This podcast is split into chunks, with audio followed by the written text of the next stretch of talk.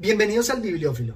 Quise releer una obra que leí en el colegio y que resulta una obra muy famosa.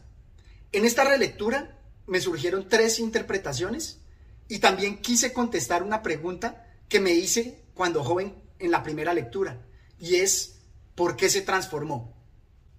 Se trata del libro La Metamorfosis de Franz Kafka.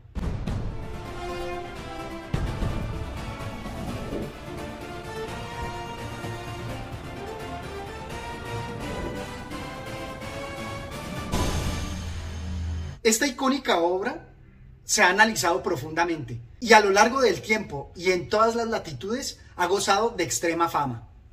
Nos presenta la transformación de Gregorio Sansa en un insecto, en una cucaracha. Y en ese proceso vamos a ver cómo cambia él mismo y su entorno. Esta obra es muy simbólica y a pesar de que la acción no es trepidante, sí está llena de reflexiones. Voy a compartir con ustedes tres interpretaciones que hice y la respuesta a la pregunta de por qué se transformó al final. Iniciemos. La primera interpretación podría darse como el orgullo gay, porque nos va a presentar esta transformación de Gregorio Samsa en insecto, lo cual puede ser el simbolismo de la metamorfosis en esa salida del closet. Los elementos que sustentan esta interpretación es el gusto por la música, de Gregorio Samsa, que no se le conoce pareja ni acercamiento físico aparte del de su familia y su trabajo. Y también la bondad y buenos sentimientos que transpira el protagonista. En este arquetipo nos va a presentar incluso a su hermana, quien lo va a apoyar en su cambio, de manera similar a como se encuentran en las historias de la comunidad LGTBI. A ratos, presa de preocupaciones y confusas esperanzas, cuya conclusión era siempre que debía comportarse por el momento serenamente, con paciencia y consideración, y hacer soportables a su familia las molestias que él, en su actual condición, se veía obligado a causar. Como les digo, nos representa esa calidad de sentimientos de amor hacia su familia. Y siente esa vergüenza y las molestias que les causa su transformación, su condición. Pero esta transformación no me convence del todo, porque se podría representar más bien esa metamorfosis con una mariposa, lo cual me lleva a la reflexión de la comparación ética que hacíamos frente a la estética, y por eso me parece que el autor escogió muy bien ese insecto, porque si hubiera sido una mariposa, al representarnos esta transformación, no generaría tanto asco, no generaría tanta aversión. Así como lo veíamos en la comparación de la leyenda de Gustavo Adolfo Becker y la obra de teatro de García Lorca. Además, por otra particularidad, y es que si bien pudiera ser una transformación absurda, inimaginable, todavía el gay que sale del closet sigue siendo productivo. Y me parece que ahí radica la gran diferencia. Por eso me lleva a la segunda interpretación. Y sería ver que Gregorio Sansa, esa cucaracha, es un enfermo mental es un discapacitado o inclusive más bien como un socialista o un guerrillero. Lo anterior es porque representa gran asco y aversión a la sociedad. Y por otra particularidad especial que nos va presentando la obra, y es esa transformación animal. Es como volverse un bruto, es como dejar de ser productivo en la sociedad. Y es que a lo largo de la obra se presenta esa preocupación por el trabajo. Dice así. No hay que quedarse en la cama ociosamente, se dijo Gregor, o incluso más adelante. Tales pensamientos, completamente inútiles en las actuales circunstancias, se agitaban en su mente, mientras permanecía de pie y pegado a la puerta, escuchando. La preocupación que tiene Gregorio Samsa no es solamente por el dinero, por las condiciones adversas y de pobreza en que está su familia, sino también su propia preocupación por ser útil, como lo vemos en estos pasajes. Por eso muchas veces su preocupación no es ni siquiera generar sentimientos adversos en su familia, sino dejar de proveerles con lo necesario, como acá. Pero, ¿por qué lloraba? Debido a que él no se levantaba ni dejaba entrar al intendente y corría así peligro de perder el puesto. Tal vez porque el jefe volvería a atormentar a sus padres con las antiguas deudas. Mas estas eran en aquellos momentos consideraciones totalmente innecesarias. Gregor estaba todavía allí y ni por un momento pensaba en abandonar a su familia. Como les digo, está ese arraigo en poder proveer a su familia, no dejarlos abandonados. Pero vemos que el problema se agrava y ya no solamente deja de proveer para su familia, sino que se convierte en una carga, tal como un incapacitado o un discapacitado con alguna enfermedad, ya sea física o mental. Por eso nos dice así, ¿quién hubiera podido ocuparse de Gregor más de lo estrictamente necesario en aquella familia agotada y consumida por el trabajo? Me parece muy importante ese rasgo distintivo de lo que es la burguesía, de lo que es el valor del dinero, no solamente para el individuo, sino para la familia, ya que no van a tener los medios para atenderlo ni atenderse a ellos mismos, enfrentándose al monstruo de la pobreza.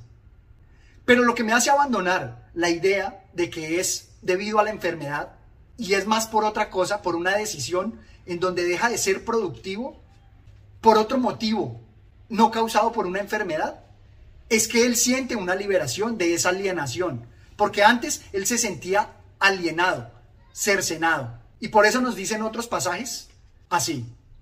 El muchacho no tiene otra cosa que la tienda en la cabeza. Vez me enfada que ya no salga nunca por las tardes. Ahora está ocho días en la ciudad, pero se ha quedado en casa todas las tardes. Su única distracción es ocuparse con los trabajos de marquetería. Y su preocupación es tanto por el trabajo que incluso olvida los dolores físicos. Ya no se preocupó de los dolores de abdomen a pesar de su intensidad. Y este aspecto fundamental me parece que todavía se ve en la actualidad, cuando familias pobres se ven abocadas a trabajar incluso a pesar de dolores físicos, con el fin de mantener sus trabajos, para no ser echados de él. E incluso en la informalidad que tenemos en Colombia, como son trabajos que dependen de su presencialidad porque son informales, si no trabajan, no comen. Por tanto, tienen que hacer tripas corazón sin importar sus enfermedades o sus sentimientos y tristeza y seguir trabajando. Qué gran imagen nos presenta de lo que es la alienación, la enajenación. Como les decía, escapar de esa alienación parece ser algo que le da libertad, algo que le da una liberación. Apenas ocurrido esto, sintió por primera vez en aquella mañana un bienestar físico. Notaba la tierra firme bajo sus patas, las cuales le obedecían a la perfección. Lo observó con alegría. Incluso notó que se esforzaban en trasladarse allí donde él deseaba ir, y esto le daba la sensación de que el alivio de su sufrimiento sería inmediato. Me gusta mucho este pasaje porque muestra esa liberación, no solamente en la alegría física, sino también como parte de la transformación. Cuando decía al inicio que cuando despertó, sentía que su cuerpo no obedecía sus órdenes, lo que muestra una gran enajenación. Y aquí en cambio nos presenta ese sentimiento de alivio. Y ante todo que esa transformación va a generar un nuevo orden, como nos dice acá. Ya no vendría nadie hasta por la mañana. Disponía por tanto de mucho tiempo para reflexionar sin ser interrumpido sobre el nuevo orden que debía imponer a su vida.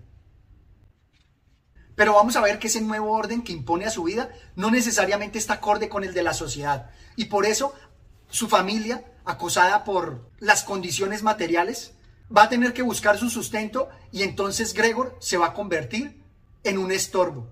Y por eso lo van a arrinconar como algo que no sirve en su habitación, llena de basura, llena de trastos viejos. Hasta aquí las interpretaciones tienen todos los elementos de esa alienación y también de ese alivio, de ese cambio en el nuevo orden de cosas. En cómo este guerrillero al salir de la sociedad deja de ser productivo por decisión propia para convertirse en un estorbo para la sociedad y para su familia.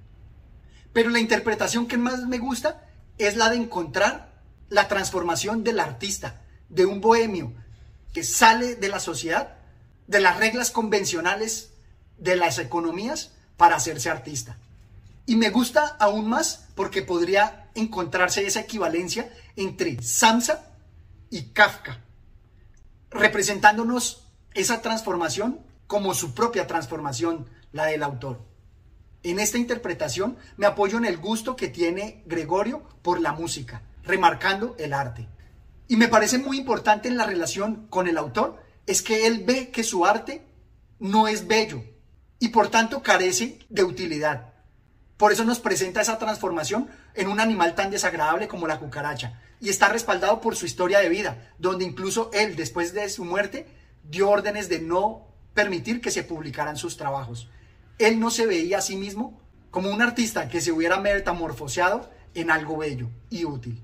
Y por eso, si unimos los elementos que nos presenta, vamos a ver que en los símbolos de la habitación gris y luego de su muerte, con la claridad que se presenta, aunado a que su hermana se va a erigir como pilar de la familia, vamos a encontrar aquí su visión al no verse como un artista útil, por eso siente que decepcionó a su familia y a la sociedad.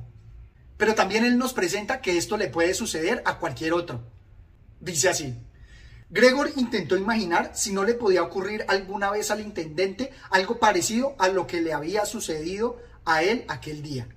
Posibilidad que en modo alguno había que descartar.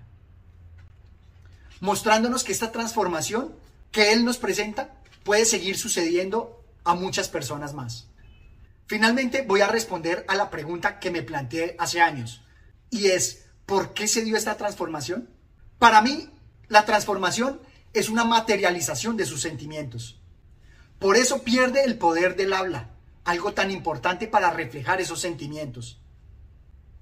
Para verse abocado a esa transformación, para por fin liberarse de todo su inconsciente al estilo freudiano y liberar esas fuerzas que lo agobian, esa angustia. Por eso es muy importante destacar la voluntad que existe en su transformación. Nos dice así, solo has de desechar la idea de que es Gregor. El haberlo creído durante tanto tiempo es nuestra verdadera desgracia. Pero ¿cómo puede ser Gregor eso?